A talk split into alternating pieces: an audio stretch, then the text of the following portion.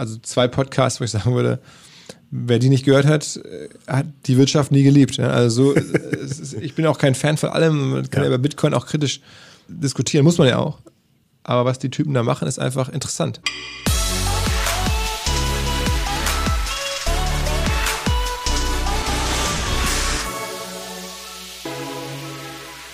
Ein wunderschönes, frohes neues Jahr. Hier spricht Christoph Bosek von Digitale Vorreiter, deinem Podcast zur Digitalisierung von Vodafone. Und äh, ja, der Kopf ist vielleicht vielen noch schwer vom Silvester. Deswegen haben wir gedacht, steigen wir gleich mit äh, unterhaltsamer Kost ein. Wir haben nämlich leichter Kost, leichter Kost. wir haben nämlich heute hier zu Gast und er kann nicht warten, bis er an der Reihe ist. Äh, Philipp Westermeier, mein äh, Vermieter und äh, und und Kumpel und ähm, Gründer von OMR. Ähm, und ich habe mir mal gedacht, dass ich seine Zeit bisschen stehle jetzt über die Feiertage, um ihn mal zu fragen, was für ihn besonders an Highlights herausgestochen ist jetzt über das letzte Jahr und vor allen Dingen natürlich auch, was er mit all seinem Background, mit seinen Erfahrungen, mit seinen Gesprächen, die er so geführt hat, für die nächsten zwölf Monate als wichtige Themen sieht, über die man zumindest mal nachgedacht haben sollte oder zu denen er vielleicht die ein oder anderen spannenden Insights schon hat. Insofern freue ich mich, dass er heute hier ist. Ähm, genau wie letztes Jahr übrigens um diese Zeit. Ich habe letztes Jahr auch, der letzte Podcast des Jahres war auch mit dir, auch für digitale Vorreiter. Ich habe noch bei mir bei Insta ein Bild gesehen, wo wir da gesessen haben und aufgenommen haben. Also vor ein paar Stunden habe ich mir mein Insta durchgeguckt. Ja. Und ähm, also man kann fast sagen, traditionell zum Jahresende. Das kann ja eigentlich gar nicht sein, weil wir letztes abgemacht haben, dass es eine Gegeneinladung gibt und die ist ja nie, ist ja nie passiert, Philipp. also erstmal herzlich willkommen im Podcast Philipp Westermeier. Hallo. Danke für die erneute Einladung. Ja, das, äh, okay, dann lass uns am besten gleich einen Termin im ersten Quartal für die Gegeneinladung machen, ähm, weil sicher noch viele, viele deiner, deiner Hörer mich noch nicht kennen und ich finde, das ist... Äh, das sollte man dringend ändern, ja. ja, das sollte man dringend ändern. Nein, ähm, genau, also ich habe jetzt schon so, so, ein bisschen, so ein bisschen angefangen und vor einem Jahr haben wir schon gesprochen, da waren wir irgendwie... Äh, tief drin im ersten Corona-Jahr. Du hattest gerade das zweite Festival absagen müssen, mhm. glaube ich. Mhm. Ähm, wie, wie geht's dem Festival-Business? Ja, also es ist jetzt ja wie gesagt zweieinhalb Jahre her oder noch länger, dass wir kein Festival mehr hatten. Ähm, und das gilt für viele, nicht für alle. Ich muss sagen, jetzt hier Web Summit zum Beispiel, die haben jetzt im November in Lissabon eins gemacht. Ähm, Mit wie vielen äh, Leuten? Ich glaube, da waren schon so 40, 50.000 mhm. Leute in Lissabon, was man so hören konnte. Waren auch von uns ein paar Leute da, haben sich das mal angeschaut.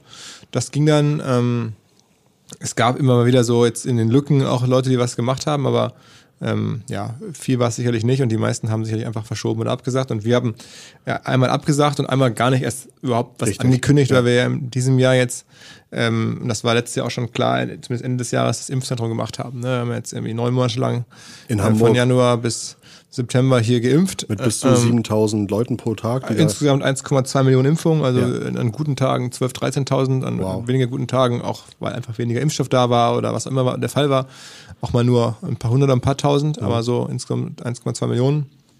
Und das war ein Riesenprojekt. Äh, das war quasi unser Festival, wenn man so will, Impffestival, äh, nur halt ganz anders. Ähm, da hattet ihr, glaube ich, zwischendurch äh, eine vierstellige Anzahl Leute auf der Payroll, oder? Ja, wir hatten mal Monatsabrechnung, habe ich irgendwie auch fotografiert natürlich, irgendwie, wo dann da irgendwie über 1000 ähm, Personen auf der Payroll waren. Ja. Ähm, ja, ist natürlich schon mal, also auch mal so eine Erfahrung. Also andere müssen halt irgendwie die Chance haben, ein Grown-up zu bauen. So heißt es ja, wenn man in eine Startup und dann kommt ja das Grown-up. Ähm, und ich habe jetzt noch kein richtiges Grown-up bauen können, aber zumindest mal erlebt, wie es ist, halt auch sehr, sehr schnell, sehr, sehr viele Leute einzustellen, sozusagen zu skalieren. Ja. Es geht halt schon, aber man merkt, es ist natürlich ziemlich verrückt auch, so wenn man so guckt bei anderen, die dann äh, damals Zalando innerhalb von ein paar Jahren auf, auf 8.000, 9.000 Leute, jetzt Gorillas innerhalb von ein paar Monaten auf, auf, auf 8.000, 9.000 Leute. Ähm, so war es halt auch mal bei uns und das war eine interessante Erfahrung. Ähm, aber das eigentliche Festival-Business, da hoffen viele, dass es jetzt irgendwie im Frühsommer, Frühjahr vielleicht diesen Jahres wieder losgeht. Ähm, mal schauen. Ich kann mich noch erinnern, dass du irgendwann zwischendurch mal erzählt hast, oh, Christoph, das, was ich jetzt hier mit dieser ganzen neuen neuen Art von Mitarbeitern für Erfahrungen gemacht habe, das hätte ich vor fünf Monaten nie gedacht. Also gab es da so spezielle neue äh, Eindrücke oder neue Sachen, die halt irgendwie schiefgehen können, wo man dachte, so das hätte ich nie gedacht, dass sowas passieren klar, kann. Klar, ich meine, das ist ja, ne, du hast eher, also wenn man so viele Leute einstellt, sind es ja meistens nicht jetzt alles irgendwelche Anwälte und Steuerberater, sondern ja. sind halt irgendwie wirklich aus der Breite des, ja. des Volkes alle möglichen Menschen und Gewerke. Ähm, und dann stellt man halt auch fest, viele Leute sind echt super. Also Erstmal das Positive, dass man sagt, okay, krass, äh, wie verlässlich und wie, wie gut Leute sind, die jetzt gar nicht von der Ausbildung her irgendwie Oxford oder sonst was haben, sondern einfach vielleicht gar keine Hochschule oder auch gar kein Abitur, aber einfach richtig ähm, super helfen können. Aber es gibt halt auch Leute, wo man denkt, das kann doch gar nicht wahr sein. Ähm, er hat sich hier beworben und ist dann irgendwie dreimal nicht pünktlich da und mal, jedes Mal irgendwie irgendwelche Gründe. Das geht einfach nicht. Ja? Mhm. Ähm, und ja, ich habe dann halt nicht nur das Einstellen gelernt, oder wir als Team, sondern mhm. halt auch ähm, da eine größere Anzahl an Entlassungen vornehmen müssen, weil bei einem Impfzentrum, ne, da ist natürlich so Schichtarbeit, Pünktlichkeit, Verlässlichkeit, ähm, sind halt so Themen. Und ähm, das war halt auch eine Erfahrung. Plus halt, du hast halt auch alles dabei. Ne? Gab da auch ähm, Situationen, wo dann ähm, ja einfach Leute unehrlich waren oder um es mal vorsichtig zu sagen, da gab es auch andere Fälle, ähm, ja, ich kenne die Story schon, aber ich kannte diese vom Hörensagen von Freunden von mir, die, die irgendwelche Callcenter betreiben. Mhm. Da ist immer so die Lieblingsgeschichte, dass dann Leute teilweise in der Mittagspause aufstehen und einfach nie wiederkommen. Ne? Ähm, und man denkt sich, okay, das ist doch nicht wahr, das, kann ja. das würde man doch nie so machen. Ja. Ähm, aber das kann ich jetzt äh, nachvollziehen und äh, solche Fälle gibt es ja. Und da ist wahrscheinlich auch vergebene Liebesmühe, da irgendwie große Energie reinzustecken, sondern. Also in dem, im Setup, in dem wir da jetzt unterwegs waren, ja. ähm, war das jetzt einfach nicht möglich und auch nicht sinnvoll, ähm, weil das ist ja ohnehin eine sehr kritische Geschichte, so ein, so ein, so ein äh, ja, äh, Callcenter da zu bauen, äh, Impfcenter zu bauen, ja.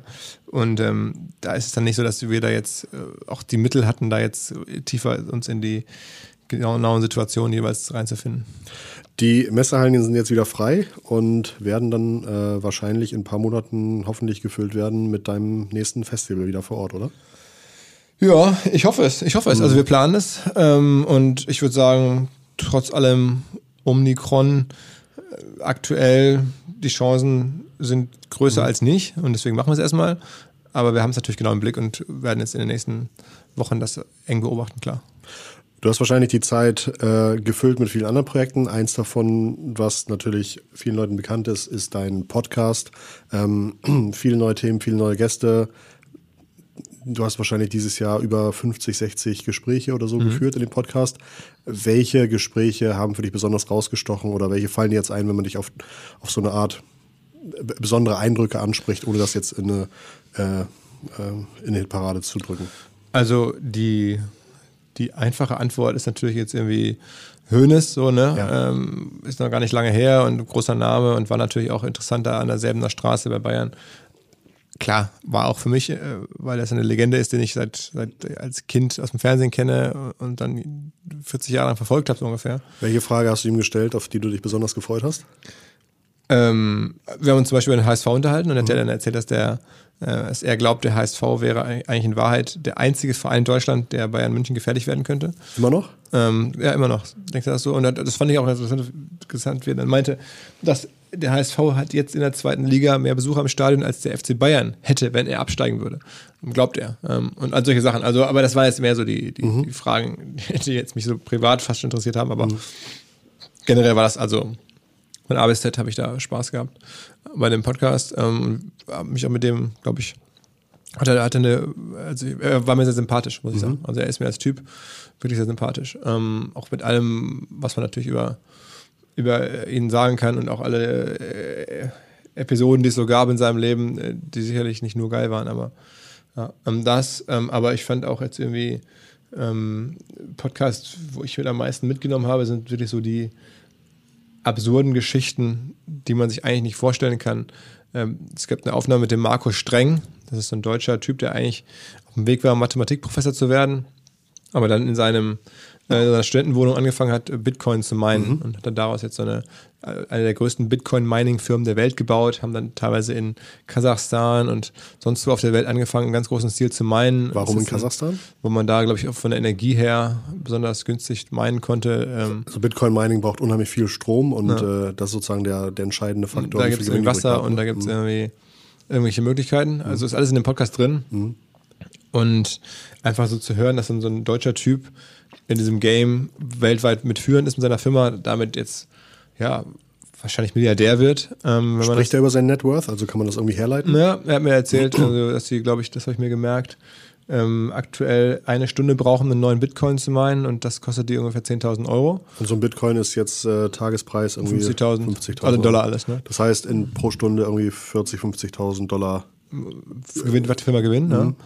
Und ähm, ja, also solche Geschichten, dann auch wie dann, dann irgendwie, äh, so, Mining-Equipment, haben sie dann so ganz große Flugzeuge geschartert, so, so Frachtflugzeuge, mit denen sie durch die Welt geflogen sind, um da halt immer da die, das Equipment aufzustellen, wo gerade günstig an Strom kam. Also diese Geschichten, wer da so eine Rolle spielt, wie das so gebaut ist, das Das heißt, es ist günstiger für sie, mit dem Flugzeug das ganze Zeug in ein anderes Land zu bringen, äh, weil dann die Downtime sozusagen kürzer ist, als wenn sie es irgendwie über den Landweg machen. Das heißt, Ja, irgendwie ja. 70.000 Euro, 80.000 Euro Transport ist weniger, weil sie dadurch weniger Stunden Downtime haben. Ja, Als, absolut, genau. Ja, genau. Also, also solche ganzen Sachen, die, das mal zu hören von jemandem, der Ja. da wirklich das gibt es halt aus meiner Sicht so in Deutschland nicht, dass Ja. man solche Leute findet, dass die bereit sind zu sprechen, wie, genau, wie, wie, wie, wie habt ihr den gefunden? über einen äh, Kontakt. Also ich hatte einen anderen Deutschen auch ähm, dieses Jahr im Podcast, ähm, der äh, Manuel Stotz heißt, der macht ähm, auch Anfang 30 hat einen riesigen Investmentfonds, den er sich zusammen geraced hat, ähm, im Wesentlichen aus London,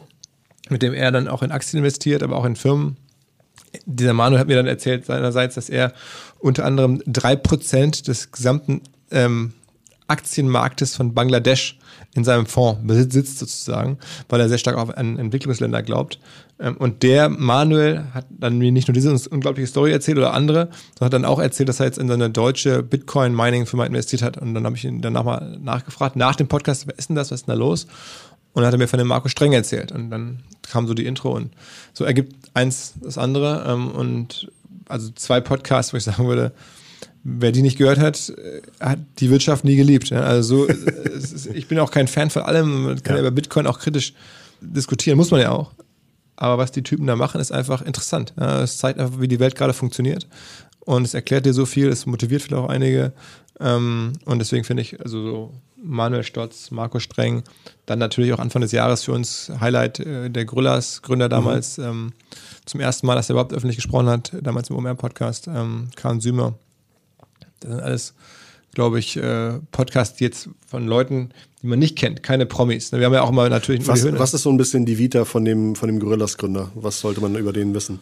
Der ist Türke, ähm, ist äh, vor einer Weile nach Deutschland gekommen, ähm, hat dann bei Rocket gearbeitet, äh, verschiedenen anderen Unternehmen, ich glaube bei Home24 oder so auch noch, und hat dann angefangen, mehr oder weniger, äh, weil er was Eigenes machen wollte, ähm, in seiner eigenen Nachbarschaft als Fahrer Gorillas oder, oder, oder irgendwie, es hieß dann irgendwie noch anders äh, damals und hat er selber Sachen zugestellt, so wirklich in der Straße, im eigenen Haus, seinen Nachbarn Sachen gebracht und dann beim Aldi gekauft und ausgeliefert und dann gemerkt, okay, das geht und es geht weiter und dann hat er Geld bekommen, äh, eine ganz kleine Runde und dann ist es dann ist es relativ schnell explodiert. Wie viel Geld hat er damals geraced gehabt, als er bei dir war? Und, äh, ach, als er bei mir war, war das schon mehr. Da war das, da ist er dann schon ein Jahr unterwegs gewesen. Schon ein Jahr. Äh, Genau, da, da, da war das schon irgendwie so, dass er, glaube ich, da schon irgendwie im Bereich von 60, 70 Millionen zur Verfügung hatte. Und kurz danach hat er dann ja nochmal ähm, jetzt eine Runde gemacht, ich glaube, es hat er eine halbe Milliarde zur Verfügung oder sowas. Ja. Ähm, also in Summe, wie gesagt, über eine halbe Milliarde aufgenommen, innerhalb von 18 Monaten jetzt oder 19 Monaten.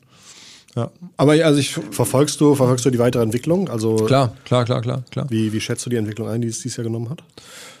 Also ich glaube, es ist halt, der, der Rückenwind ist ein bisschen weniger geworden, weil einfach Corona sich verändert hat. Ähm, und der Wettbewerb ist natürlich ultra hart geworden. Es sind ja so viele Player in dem Segment. Muss man mal gucken, da gibt- es gibt ja viel Konsolidierung. Ich glaube, nutzt, du die, nutzt du die, diese Services selbst auch?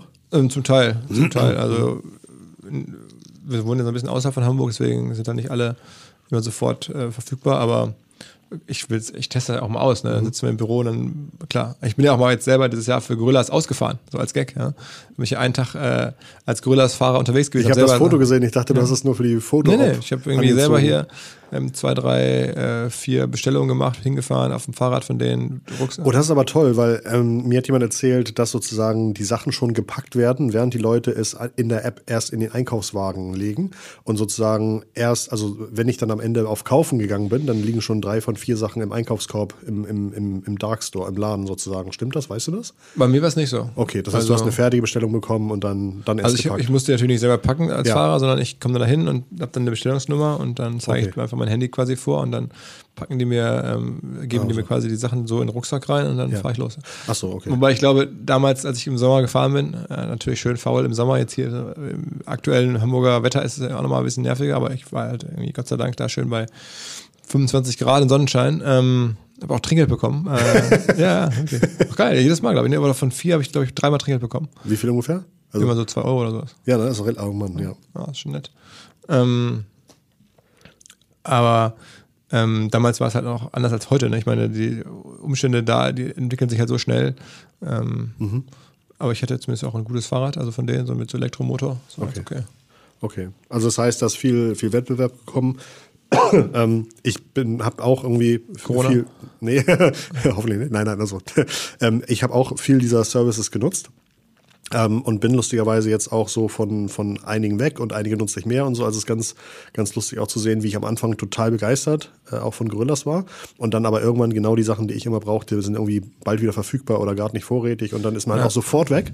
Und wenn es dann beim anderen Service immer da ist, gibt es halt einfach gar keinen Grund mehr zurückzuwechseln. Äh, also, Wo bist du jetzt gelandet? ähm, bei Flink. Oh.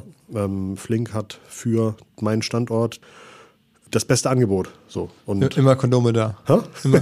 Ich werde im Februar Vater, insofern ist, ist das tatsächlich ein Thema, das ich dieses Jahr vergessen habe. wegen. Gorillas. Weil das nicht immer verfügbar war. Das wäre ganz gut. Vielleicht, äh, vielleicht gibt es noch so eine Art äh, lebens, lebenslange Unter Unterhalt oder sowas, den ich irgendwie einfordern kann. Äh, nächstes Thema, Philipp. Ähm, okay, das heißt, Gorillas, die Bitcoin-Themen, gab es noch etwas, was vielleicht weniger Kuriosität ist, aber wo du sagst, so ganz tolles Businessmodell hat man vielleicht gar nicht so auf dem Schirm, aber es ist wirklich äh, relevant, wichtig oder glaube Ja, ich. also ich, ähm, es gibt einfach auch geile Geschichten, ähm, ob die jetzt relevant, also waren wichtig aktuell. Ich hatte vor ein paar Tagen erst Planet A, Fritjof Detzner, die machen Ja. halt so einen Den hatte ich auch im Podcast. ähm, für, für ähm, Climate äh, Mhm.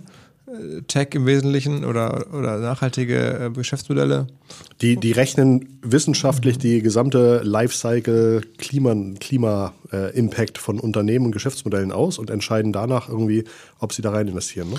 Ja, und die gucken halt nicht den, auch, was das Geschäftsmodell, Mhm. wie das die Welt besser macht. Ne? Also die suchen ja im, im besten Fall irgendwelche Climate Tech-Firmen, die, die ähm, ja, die Welt besser machen. Also nicht, dass die, die würden jetzt niemals in, sagen wir mal, äh, irgendeinen Beauty-Startup investieren oder sowas, sondern die gucken sich halt eher Der hat als, als Mitarbeiter eher Wissenschaftler als Analysten da halt, ne? sagt er, glaube ich. Gen- Genau, genau. Aber äh, das, das Coole daran ist, was, was mir so präsent ist, bei mir seit dem Podcast eigentlich regelmäßig Leute schreiben und irgendeine Intro haben wollen, auch Lust haben, in den Fonds rein zu investieren. Und das ist natürlich schon cool. Ich bin mir sicher, dass da jetzt alleine unter den OMR-Podcast-Hörern ähm, einige Millionen, einige Millionen abgeflossen sind in den Planet A-Fonds von dem, von dem Friedel. Und das macht mir natürlich schon Spaß zu sehen, dass das irgendwie so funktioniert und da haben sich einige echt coole Leute gemeldet. Genauso hatten wir es schon auch vor einem Jahr. Da hatte ich irgendwie so einen Longevity-Fonds-Gründer, den Nils Regge. Also was anderes. Äh, aber auch da gab es dann ganz viele Leute, die sagten, krasser Fonds, krass spannend, was er da macht. Da würde ich gerne investieren. Und, also in den Fonds. Ne? Ähm, ja, also ist, das ist schon ganz cool. Hältst du dich dann äh, selbst mit Investieren äh, zurück oder gibt es auch Themen, wo du selber sagst, äh, das, sind, das sind Themen, da glaubst du so weit dran, dass du vielleicht auch selber was reinlegst? Ähm, also Oder, oder ich kenne mich damit zu wenig aus, um daran zu glauben, aber so einen Fonds habe ich jetzt auch ein kleines bisschen mitgemacht bei dem, bei dem Planet A-Fonds. Ähm, generell machen wir jetzt bei OMR auch ab und zu mal so Startup-Beteiligungen, wenn die Firmen halt sehr gut zu OMR passen und f- sagen wir in der Lage sind, unserer Reichweite in der Zielgruppe den Firmen wirklich zu helfen oder mit unserem Know-how oder Zugang oder sowas. Und das haben wir jetzt ähm, in den letzten Jahren so sechs, sieben, acht Mal gemacht und haben jetzt auch ehrlicherweise zum ersten Mal, jetzt gerade gestern beim Notar, eine Beteiligungsfirma gegründet unter OMR, die das in Zukunft machen soll. Schön. Okay. Nicht nur das Unternehmertum ist dir, äh, findest du interessant, sondern auch das Thema Aktien, Aktienmarkt. Ähm, Gibt es da irgendwelche besonderen High-Performer oder Low-Performer, die du richtig oder falsch dieses eingeschätzt hast? Also ich habe ja das erste äh, Halbjahr diesen Jahres selber einen werktäglichen Börsenpodcast gemacht. Irgendwie, Fünfmal die Woche. äh, genau, ohne Aktien wird schwer. Mittlerweile haben wir dann ein super starkes Team drauf, das das macht. Ähm, und das ist jede, jeden Tag wirklich Quality, äh, inspirierender motivierender, lehrreicher Börsencontent, zehn Minuten lang. Sollte man sich wirklich überlegen. Ohne Aktien wird schwer. Äh, wenn man da für das Thema brennt oder, oder äh, sich zumindest interessiert. Und da war ich natürlich ultra nah dran in, in, in den ersten sechs Monaten, habe das mir sehr eng angeguckt. Mittlerweile ähm, habe ich, auch weil sich die Dynamik ein bisschen abgekühlt hat, jetzt nicht mehr so mhm. äh, ganz große Sachen vor Augen. Ehrlicherweise, ich habe dieses Jahr mit äh, Kryptowährungen, also mit Ether und Bitcoin, eine super Entwicklung. Mhm. Ähm, hatte auch ein, zwei Sachen, die ganz gut waren. Hatte irgendwann das äh, äh, bei About You mitmachen dürfen. Da war der Börsengang dieses Jahr.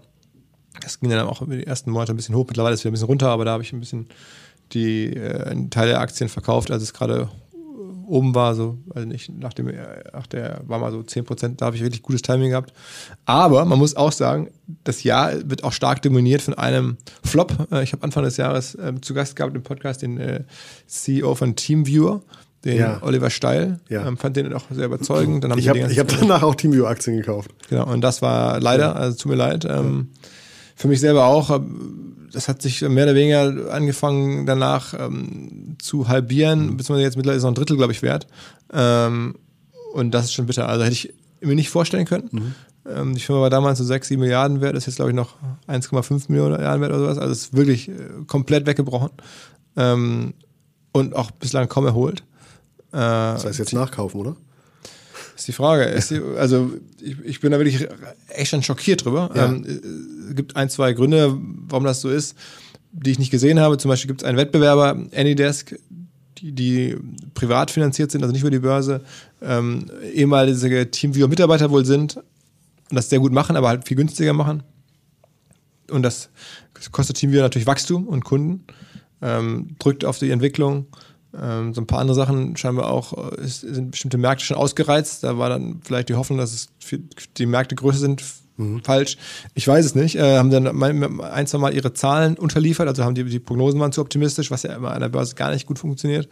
Ähm, und auf einmal äh, sitzt man jetzt da und ähm, da wird es, glaube ich, eine ganze Weile dauern, bis das Geld wieder zurückkommt. Ja. Also da muss man sagen, gehört auch zur, zur Ehrlichkeit und zum Spiel dazu, dass man auch mal äh, eine Wette verlieren kann. Ne? Gibt es Themen, in die du nicht investieren würdest, egal wie schön das Renditeversprechen ist? Du meinst du aus so ethischen Gründen? Zum Beispiel, ja.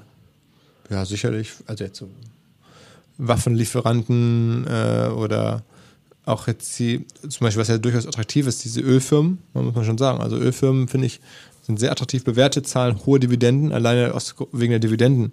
Ähm, wäre es, glaube ich, sinnvoll, wenn man jetzt so Exxon oder, oder mhm. BP oder so macht.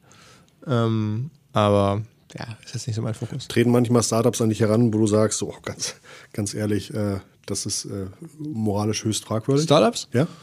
Eigentlich nicht. Okay. Also, äh, nee, es gibt äh, aus dem, sagen wir mal, Startup-Umfeld, dann ist es ja dann meistens irgendwie Gaming oder sowas vielleicht. Mhm. Da, wir haben jetzt auch nicht so viel, dass ich jetzt mich jetzt jeden Tag irgendwie fünf Leute ansprechen, irgendwo zu investieren. Es gibt ein paar Anfragen immer wieder, aber immer wenn ich dich frage, äh, sehe ich halt Nachricht gelesen und gibt es keine Antwort, aber ich finde schon, find schon, find schon das richtige ja. Thema, Philipp. Ähm, jetzt haben wir Unternehmen, dann gibt es die Unternehmen, dann wachsen die Unternehmen, manche nicht. Die Unternehmen wachsen teilweise über coole Marketingkampagnen, über schlaue Marketingkanäle. Was hast du da dieses Jahr gesehen, was relativ gut performt hat oder wo man bei vielen stark wachsenden Unternehmen gesehen hat, dass sie da wirklich gut drin sind? Also ich glaube, es ist bei jetzt jungen Firmen schon auch das Produkt, ne? Das siehst du ja so eine Gorillas ähm, oder die auch Fling und so, die haben natürlich auch gute Werbung gemacht, Plakatkampagnen und Social Media und sowas alles, aber ich glaube am Ende ähm, ist das Produkt, das Produktversprechen so unglaublich mit diesen zehn Minuten, die es ja auch nicht mehr so richtig sind, wenn man ehrlich ist, müssen sie auch vielleicht gar nicht sein. Aber das war halt so stark, dass dann am Ende Word of Mouth irgendwie mhm. äh, das alles getrieben hat. Und ich glaube, ähm, das ist schon so, dass auch bei der Trade Republic, äh, klar kommt denen vieles zugute, aber vor allen Dingen ist auch einfach die App, das Produkt wirklich gut. Also die, das Produkt im Sinne von die App, äh, wie das funktioniert. Und ähm, ich glaube, das ist in der heutigen Zeit wirklich die Basis von allem, dass du so starke Produkte baust, die halt so einfach, so überzeugend, so gut weiter kommunizierbar oder so ähm, häufig empfohlen werden. Ähm, das ist schon die Zeit. Wenn das nicht der Fall ist, dann, dann ist alles schwierig. Das gilt aber genauso gut für, für Nahrungsmittel, wie für Apps, wie für alles Mögliche. Ähm, ansonsten finde ich äh, interessant, dass Außenwerbung wieder immer mehr kommt. Also ich, ich kenne jetzt ein paar Beispiele von Firmen, die abgefahrene Locations äh, gemietet haben für Außenwerbung von, vom, vom Times Square in New York bis sonst wo. Gar nicht so sehr wegen der Außenwerbung selber, sondern weil halt dann so viele Leute das abgefahren finden, was da passiert. Mhm. Und dass diese Firmen da werben und das dann fotografieren und dann posten. Also so ein bisschen so, du machst halt Außenwerbung, damit es wieder ins Netz zurückfällt. Man sieht hier auch in der Schanze, da gibt es ja, wenn man hier aus dem Fenster guckt, eine große Fläche, die wirklich immer unheimlich aufwendig genau. bespielt wird. Ne? Aber das wird ja jetzt ja nicht bespielt, weil mhm. da so viele Leute dran vorbeilaufen. Die ist, ja auch, aber vor allen Dingen deswegen, weil halt so viele Leute dran vorbeilaufen, die halt ein Handy haben, die im richtigen Alter sind, das dann fotografieren und sagen, guck, was ich hier gesehen habe. Mhm. Und dass dann sozusagen sofort jeder Post, der dann kommt, nochmal 100.000, 10.000 Kontakte extra macht. Ähm, und das ist halt ein, ein tolles äh, Zusammenspiel von, von Außenwerbung äh, mit Social Media. Mm, das finde ich interessant. Und dann bei den größeren Firmen finde ich es interessant, ähm, äh, was halt so Dokumentationen verändern können. Ich glaube, wir werden ganz viele Dokus erleben in den nächsten Monaten, ja. einfach von Firmen initiiert, weil halt Firmen sagen, ähm, ich habe Bock auf eine Doku. Früher, ich, mein Lieblingsbeispiel ist da irgendwie jetzt gerade äh, Formel 1 natürlich, ja, mit da gibt es eine Netflix-Serie über die Formel 1, die dazu geführt, mehr oder weniger, dass die Formel 1 in den USA nach 20, 30 Jahren erstmals den Durchbruch schafft. Und da die Stadien voll sind und alle die Einschlagquoten hoch sind, weil einfach alle Netflix die Formel 1 über die Doku kennengelernt haben.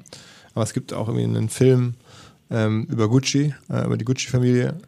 Treibt natürlich auch die Marke massiv. Fand natürlich Gucci auch super, hat das alles, alles ausgestattet und so. Es gibt aber auch irgendwie andere Dokus über Penny und sonst wo, was, wo halt ganz normale Läden einfach über eine Doku gehebelt werden, die Marken. Ne? Und ich glaube, das, das verstehen jetzt immer mehr. Vor ein paar Jahren habe ich mich auch mit, Freunden oder Bekannten so in einer, im Profisport, im Fußballumfeld unterhalten. Mensch, ihr müsst mal eine Doku machen über den Verein, über so eine Saison mal das Doku dokumentieren nee, das können wir nicht machen. Mhm. Leute in die Kabine lassen, hier, nein, nein, das ist tabu, das reicht am Spieltag, die Spiele zu zeigen. Gut, das habe ich damals schon für falsch gehalten und jetzt, glaube ich, habe ich, sieht man, dass das eine richtige Einschätzung von mir damals war. Ähm, weil jetzt jeder Verein um die Ecke kommt und eine eigene Doku macht, weil man sieht, was halt eine Doku an, an Fanbindung, an neuen Fans und so generieren kann. War auch damals ehrlicherweise klar, aber der Durchbruch kommt jetzt erst ein bisschen.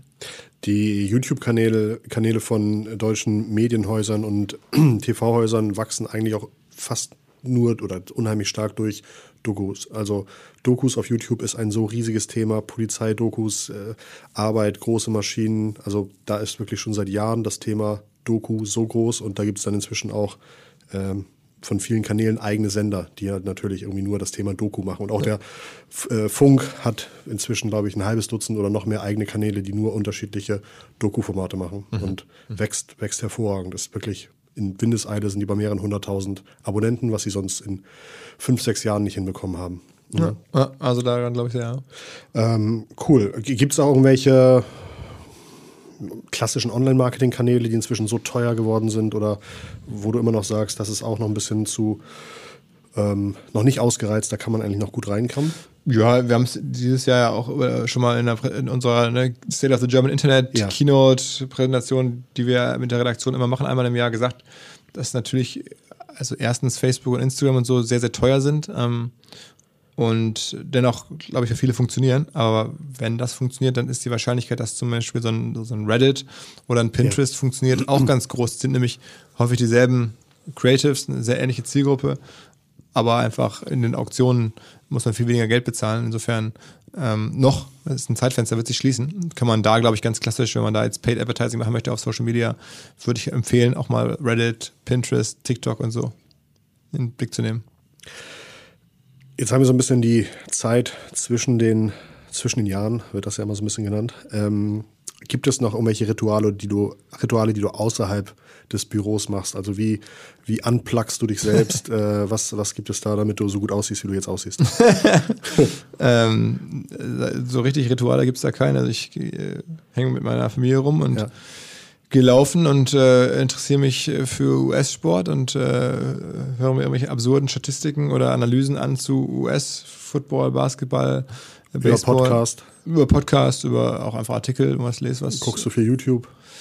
Nicht so viel. Nee, ich habe jetzt mit meinem Bruder zusammen noch ein bisschen Federer geguckt. Mein Bruder ist auch großer Tennisfan. Äh, als ich den besucht habe, haben wir abends äh, nochmal die unglaublichsten äh, Matches oder Ball, Ballwechsel und so mit Federer geguckt, weil das ja. ist ja wahrscheinlich auch die Zeit des Abschieds jetzt gekommen, wahrscheinlich das letzte Jahr, wenn er überhaupt noch wiederkommt. Ähm, und sowas. Also dann haben wir aber auch einmal wie Christmas Game nachts dann geguckt hier aus der NBA. Ähm, also Gibt es irgendwelche von den typischen Social Media Apps, die du wirklich, also Instagram sehe ich dich oft, äh, mhm. hast du hast du in der Hand, aber bist du bei TikTok irgendwie reingekommen als nee. Nutzer? Also ich, ich, ja, als Nutzer muss man ja das zu kennen und so, aber bin ja nicht so reingekommen. Also oder habt ja auch, auch versucht, nicht äh, zum, zuzulassen, weil ehrlicherweise ja, dann ist noch mehr so. Zeit weg. Ja. Ist absolut gut so, glaube ich. Gibt es, Leute denken ja wahrscheinlich dadurch, dass du mit allen Leuten sprichst, dadurch, dass du äh, auf der, auf der Bühne beim Festival stehst, dadurch, dass du den Podcast hast, dass du eigentlich alles weißt, was du das Thema digitales, digitales Leben Das ist dadurch, dass ich einen Bestseller geschrieben habe, das Jahr, ich habe es vergessen, du hast es ja auch überschlagen, das Jahr Ich habe eben 21, gesagt, unplugged, unplugged. Genau, war ja auch dadurch geprägt, dass ich äh, zum ersten Mal im Leben ein eigenes Buch ähm, mit dem Ulstein Verlag oder dem Wirtschaftsableger von Ulstein, dem Econ Verlag rausgegeben habe. Und das war dann tatsächlich eine Woche lang auf der Spiegel Bestsellerliste, was für mich dann auch irgendwie ein Bucketlist-Item war. Ja. Ähm, und das Buch ist, glaube ich, bin ich bis heute mit zufrieden. Das ist ja, geht ja darum, ja. dass man das auch dann in ein paar Jahren noch in die Hand nehmen kann und sich denkt, okay, Klar, es ist alter geworden und die Stories werden nicht mehr so aktuell und zutreffend vielleicht sein wie jetzt. Heute noch sind sie das alle. Aber ich finde einfach, das ist ein gutes, gutes Piece. Ja. Du sprichst in dem Buch mit vielen Leuten darüber. Nee, ist gar nicht so sehr, dass es jetzt irgendwie Interviews sind, sondern ich habe einfach so meine Erfahrungen der mhm. letzten mhm. 15 Jahre, so Digital-Business. Mein Job ist ja auch, das zu erklären. Also am Anfang habe ich sehr viel selber erlebt, tue es heute noch, aber immer war es auch schon so ein bisschen, ich erkläre es anderen Freunden, Familie, jetzt immer mehr professionell das zu erklären. Ähm, und das habe ich in dem Buch auch so aufgeschrieben, so was mir so, wie ich die Sachen verstehe, was mir so hängen geblieben ist, was für mich so sehr insightvolle Beobachtungen, Analysen, Meinungen waren, sowas halt. Ja. Aber also auch das Buch wird ja eher wieder dazu geführt haben, dass viele Leute denken, du weißt alles. Gibt es typische Fragen, die du immer wieder gestellt wirst, wo du sagst so, warum denken die Leute, dass ich das wissen könnte? Oder wo du auch vielleicht sagst, ja, bin ich genau der richtige Mann dafür? Ja, manchmal so im Marketingbereich, ne, dass ich irgendwie das Gefühl da ist, wenn ich jetzt irgendwie eine Marketingkampagne oder irgendwie eine Marketingidee angucke, dann kann ich voraussagen, wie das funktioniert. Und ich habe natürlich zu manchen Sachen auch eine Meinung oder eine Einschätzung, aber wissen kann ich es häufig halt auch nicht. Und gerade so diese Themen jetzt Aktien, Krypto, äh, NFTs, pff, äh, ist, glaube ich, sehr, sehr schwer vorherzusagen und das weiß einfach gar keiner. Also ich meine, das, das, das finde ich schon mal erstaunlich, dass halt Leute so da so starke Meinungen haben, die sie dann fast schon als Wissen verkaufen. Und manche tun das auch, glaube ich, sogar. Absolut. Weil ähm, ich glaube, man muss schon äh, erstmal fairerweise zugeben, man kann die Sachen in dem Bereich nicht so richtig wissen. Also das ist einfach nicht möglich. Meine abschließende Frage ist, mit welchem Mindset würdest du den zuhörenden Unternehmern, Mitarbeitern, äh, Managern sagen, sollen sie ins neue Jahr gehen? Was sind, was sind Themen, die sie vielleicht ein bisschen höher oder niedriger priorisieren sollten für die nächsten zwölf Monate? Oh, schwer zu sagen. Ich bin jetzt ja, also Mindset und so ist jetzt ja so ein bisschen so diese Coaching-Welt, in der ich äh, nicht so gut bin. Also ich gucke mir das äh, auch an, ne, was es da so an, an, an Beratungen und Hinweisen und Tipps gibt, so zum richtigen Mindset oder so aus der Coaching-Umgebung. Äh, und naja, also jedenfalls, ich, ich bin da in der Hinsicht nicht so stark. Ich glaube, wenn man sich generell fragt, was das Jahr bringt, ähm, dann würde ich auch erwarten, dass es wirtschaftlich ganz gut weitergeht. Ja. Ähm, einfach weil Corona sich stückweise zurückziehen wird und das, glaube ich, in vielen Bereichen dann äh, erstmal Wachstumsimpulse setzt ja. und Zuversicht und so. Ähm, plus sind ja eh alle relativ bullish, auch Konsumer sind bullish, äh, sicherlich weiterhin noch irgendwie aufgestellter Konsum. Also ich glaube, es ist irgendwie eine, ein, ein gutes Jahr aus, für, für viele, die jetzt wirtschaftlich mutig vorangehen. Ähm, ich bin mal sehr gespannt, was ich schon interessant finde, ist, egal wo ich so langlaufe, ähm, alle suchen Personal. Äh, ja. Also Personalsuche auf Servicekraftlevel bis hin zu allen Ebenen.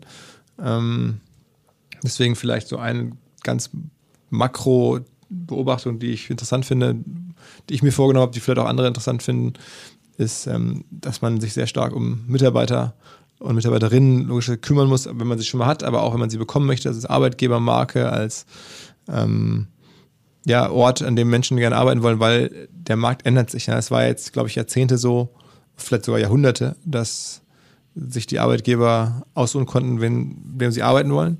Und wir haben es auch beim Impfzentrum schon ein bisschen gesehen, äh, wenn man da auf Knopfdruck sehr viele Leute sucht. Ähm, bei Spezialkräften ist es jetzt auch schon so, dass einfach nicht mehr so. Du wirst dich irgendwann mehr als Arbeitgeber bei den Leuten bewerben müssen, als umgekehrt. Und das, dieses Mindset, wenn du so willst, ja, das ist, glaube ich, ähm, wirklich äh, herausfordernd und auch für viele Unternehmer wird das im, jetzt im kommenden Jahr bestimmt schon immer mehr sichtbar. Ähm, in den nächsten Jahren noch weiter. Auch demografischer Wandel geht damit rein. Ähm, das ist für mich auch ein Thema, wo ich sage, ich versuche halt irgendwie Wert zu erschaffen für diese Firma, indem wir halt gute Leute haben und auch für viele gute Leute einfach ein, Zuhause sind, in dem sie gerne sein wollen und das ist dann halt nicht mehr so schnell weggehen und auch wo andere Leute gerne rüberkommen, reinkommen, ähm, weil das ist ein riesen Wettbewerbsvorteil und wenn du das halt ähm, nicht hast und ständig Leute verlierst oder wieder neu akquirieren musst oder ähm, dir irgendwelche artifiziellen Gimmicks ausdenken musst, damit Leute es vermeintlich dann doch gut finden, aber es ist nicht echt gemeint und immer nur auf Druck. Das ist alles scheiße. Also musst du dir überlegen, wie kannst du dich als Arbeitgeber, glaube ich, darauf einstellen, dass ähm, du ausgewählt wirst und nicht mehr du auswählst. Spannend. Es, äh, fällt dir ein Unternehmen ein, das es gut macht? Also nur falls du es auf der Top of Mind hast? Hm, weiß ich zu wenig drüber. Hm. Also es ist ja auch so, du guckst ja auch sehr schwierig von außen rein. Ich bin jetzt ja bei den Firmen nicht beschäftigt. Ja, ja, ja. Ähm, ich kann es jetzt nicht genau sagen. Aber also ich habe da eine Vorstellung für, ja, das, der beste Leitfaden ist halt, wie würdest du es selber gerne erleben, ne, als Angestellter, ich war ja auch mal Angestellter und habe eigentlich damals Gunnar und Ja eine sehr gute Erinnerung, wie die damals waren. Die waren damals auch ein sehr gefragter Arbeitgeber in einem ganz anderen Markt, Marktumfeld auch. Aber ähm, da habe ich noch ein paar Erinnerungen dran und jetzt würde ich versuchen, da so, wie ich hier so eine Firma zu bauen, bei der ich am Ende auch selber gerne als Angestellter dabei wäre. Schön. Philipp, vielen Dank. Ja, sehr für, gerne. Für mich, für mich persönlich der schönste letzte Podcast des Jahres, den ich hier hatte. Ah, ja. ähm, danke dir, dass du hier warst. Bis ich, dann irgendwie 2022 Dezember wieder wahrscheinlich. Ne?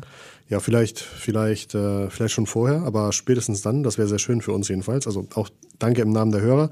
Danke, liebe Hörer, dass ihr äh, 2021, also im letzten Jahr schon, wenn ihr das jetzt hört, so fleißig eingeschaltet habt, digitale Vorreiter zugehört habt und und so ein liebes, treues, gutes Publikum gewesen seid. Falls ihr den Podcast oder die äh, digitalen Vorreiter das erste Mal hört, dann lasst doch bitte ein Abo da, gebt uns ein Like, shared die Folge, ähm, druckt sie aus. Das würde uns alle freuen. Und ich würde sagen, wir hören uns nächste Woche Montag wieder, wenn wir wieder für euch da sind. Und bis dahin ganz, ganz liebe digitale Grüße von Philipp und Christoph. Macht's gut. Ciao.